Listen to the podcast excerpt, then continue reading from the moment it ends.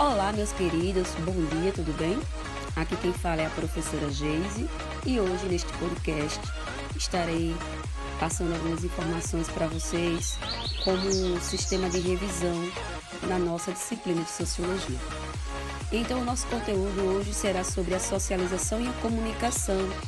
Então, esses dois termos, eles incentivam o movimento digital de conteúdos e plataformas em relação às redes sociais. Então, a reinvenção das sociedades e organizações, ela aparece ligada à essência social dos seres humanos e à motivação evolutiva da espécie reflexo de aglomeração dos comportamentos individuais de uma sociedade. Exatamente. Então, gente, a satisfação das necessidades da conexão social permitiu que as ferramentas tecnológicas elas fossem associadas às redes sociais e tivessem um grau de adesão tão elevado no curto espaço temporal. Então, a força destes milhões de pessoas, combinados com a rápida evolução da tecnologia, independente do seu sucesso, reforça a onda de catalisadores de alterações sociais que, no seu conjunto, aumentam o grau de complexidade na gestão dos negócios tradicionais, né? E diminui o controle, que no caso é a base, nas estratégias de comunicação para as empresas. Então, no universo acelerado, onde a autenticidade é muito importante, a comunicação das massas é, não funciona e dá lugar a uma comunicação instantânea.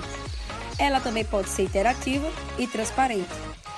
E o novo paradigma de marketing é que está a impor-se através do diálogo eletrônico em tempo real, que põe em contato uma vasta audiência de consumidores e torna obsoletas muitas estratégias de marketing tradicionais. E a gente pode também falar um pouquinho sobre como a cultura, né, propriamente dita, de uma sociedade, com base nos indivíduos, ela tem uma participação maior.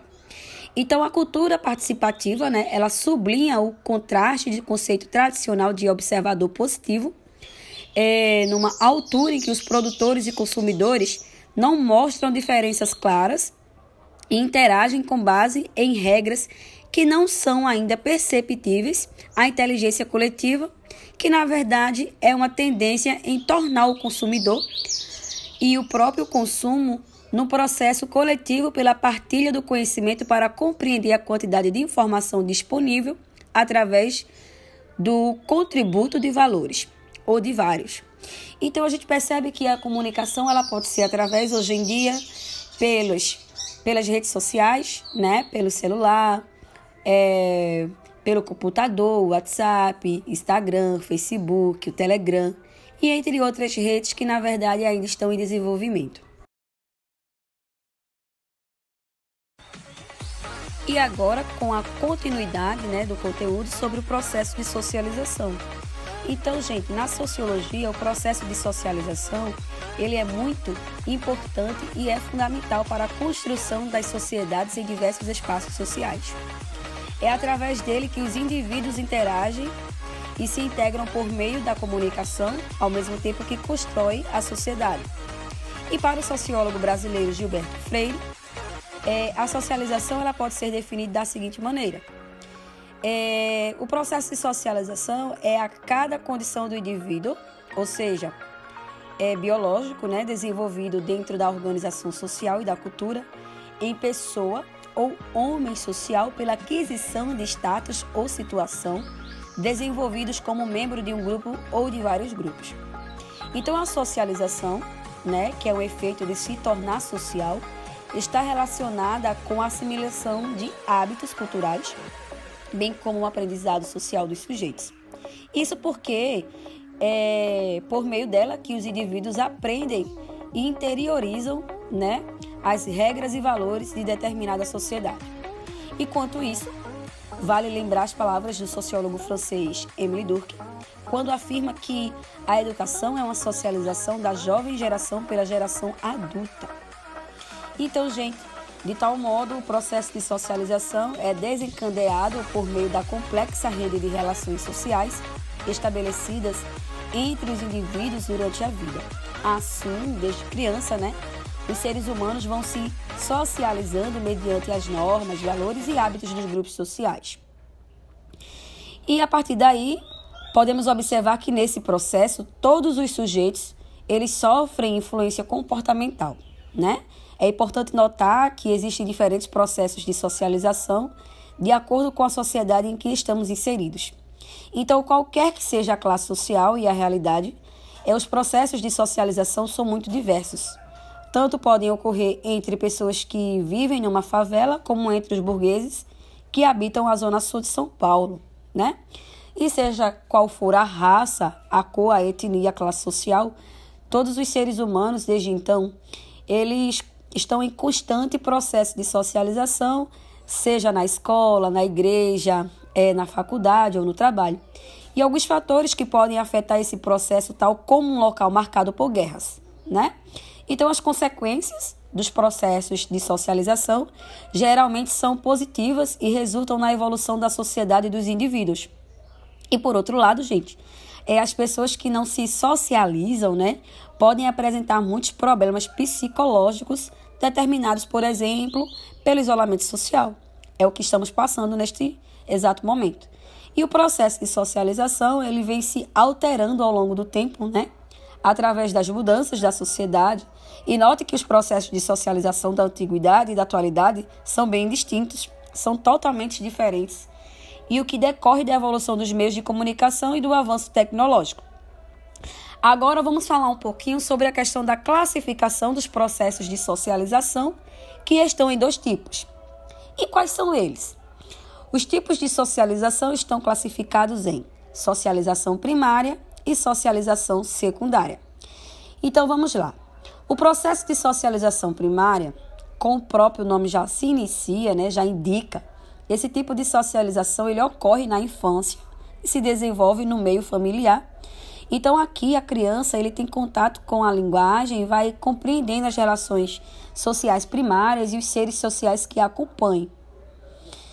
Então, é, além disso, é nesse estágio em que são interiorizados normas e valores. Então a família, né, vai se tornar o centro. No caso, vai ser a instituição social mais fundamental nesse momento. Em relação à socialização secundária, nesse caso, o indivíduo já socializado primariamente, né, vai interagindo e adquirindo papéis sociais determinados pelas relações sociais desenvolvidas, bem como a sociedade que está inserido. Se por acaso o sujeito teve uma socialização primária afetada, isso pode gerar diversos problemas na sua vida social, uma vez que o primeiro momento de socialização é essencial na construção do caráter do indivíduo. Olá, pessoal! Agora vamos falar um pouco sobre relações de gênero e a construção de subjetividades. Então, gente, as inserções de classe social e gênero em uma mesma sociedade, ao configurarem contextos de interação específicos, repercutem de forma substancial nos processos de subjetivação de cada pessoa, delineando possibilidades e limitações. É isso mesmo. Então, dessa forma, as implicações da estrutura de gênero vigente sobre as relações e as formas de viver das pessoas nos diferentes grupos sociais vêm sendo sistematicamente evidenciadas. E assim, é o movimento feminista, né, situado por diversos autores entre um conjunto de movimentos sociais surgidos nas décadas de 60 e 70 do século XX, pôs em xeque as contradições entre o discurso universalista e igualitário do próprio liberalismo e as práticas de exclusão e opressão a que historicamente é, as mulheres têm sido submetidas. Então, as repercussões das desigualdades de gênero sobre as vivências masculinas, entretanto, demoraram um pouco mais a serem postadas em evidência. E segundo Daniel Corim, é, os estudos sobre masculinidades surgiram mais tardiamente a partir da década de 1980 e com o foco da genitalidade né, na vida sexual, é, passando depois a questionar e discutir as implicações do modelo hegemônico de masculinidade sobre os processos de subjetivação dos homens. Então, gente, o conceito de gênero consolidado na expressão é, relações de gênero, né, representa a aceitação de que a masculinidade e a feminilidade elas transcendem a questão da anatomia sexual, remetendo às redes de significação que envolvem diversas dimensões da vida das pessoas. Então, comporta a permanente interdependência entre o biológico e o psicossocial em cada cultura específica. E aí, é, a gente pode dizer que é a, esse processo de incorporação né, que se aplica à expressão socialização de gênero quando há uma, há uma distinguição entre ser, é, ser considerado dentro de um processo de socialização que, na verdade, a gente ainda está em um grande processo de interação. Então, as relações de gênero, nesta perspectiva, né, permeiam dinamicamente todo o tecido social, manifestando-se de formas específicas nos diferentes grupos sociais, né? Ainda que mantendo geralmente a hierarquização como marca. Então, a gente pode dizer que é nos espaços de convivência cotidiana, mais particularmente a família, a vizinhança, que a gente pode dizer que é, os meninos e as meninas conseguem é, fortemente né, ser organizado em relação às intrafamiliares. No caso, a gente fala em relação aos projetos e perspectivas né, que reproduzem aos papéis de gênero que são vigentes no grupo social ao qual pertencem os sujeitos implicados. Então, gente, consequentemente, as relações de gênero né, são situadas sempre em contextos sociais específicos, demarcam espaços delimitam possibilidades e configuram matrizes ou modelos de interação entre as pessoas, implicando pressões sobre aquelas que se transgridem ou se subvertem. Olá, meus queridos. Vamos lá dar continuidade à nossa aula. Então, a primeira pergunta que eu deixo aqui para vocês é a seguinte: Qual é o papel da sociologia no cotidiano da sociedade? Eu vou dizer para vocês que a sociologia ela contribui aos seres humanos ajudando-os a compreender melhor a si mesmo, certo? Então, enquanto ciência social, a sociologia está presente em nosso dia a dia, em tudo que diz respeito a nós e à sociedade da qual fazemos parte. Então, a sociologia está ligada as nossas escolhas, à cultura, os nossos movimentos sociais, o nosso comportamento, é, a nossa coletividade, quando escolhemos tudo em um grupo social. Então a gente pode dizer que a sociologia, enquanto ciência social, ela busca identificar esse conhecimento a entendê-lo no contexto em que está inserido. Então, trazendo um pouquinho um conteúdo mais atual para vocês, a gente pode dizer que o senso comum ele está presente na vida da maior parte das comunidades e das famílias. E a principal delas começa a partir da educação que recebemos e do processo de socialização contínuo que o conhecimento científico vai fazendo sentido para os indivíduos, não é isso? Então, gente, podemos dizer que a família é o primeiro grupo social, né, do qual fazemos parte, e é nela que aprendemos as primeiras noções de sociabilidade e onde primeiro ocorre a socialização. E é possível perceber que a sociologia no cotidiano, na formação dos diferentes grupos sociais, dos quais os indivíduos fazem parte, além da família, diz que o grupo social é um conjunto de pessoas que partilham algumas características semelhantes. E essas características semelhantes estão ligadas a normas, a valores, expectativas e que regularmente né, interagem conscientemente e apresentam algum tipo de sentimento de unidade. Os contatos sociais neste meio ele vai contribuir para a formação cidadã e para a construção de uma sociedade. Então são a partir das relações sociais né, cotidianas que fornecem a referência para a absorção, a compreensão das normas e da hierarquia social. E os contatos sociais eles estão intimamente ligados à socialização dos indivíduos.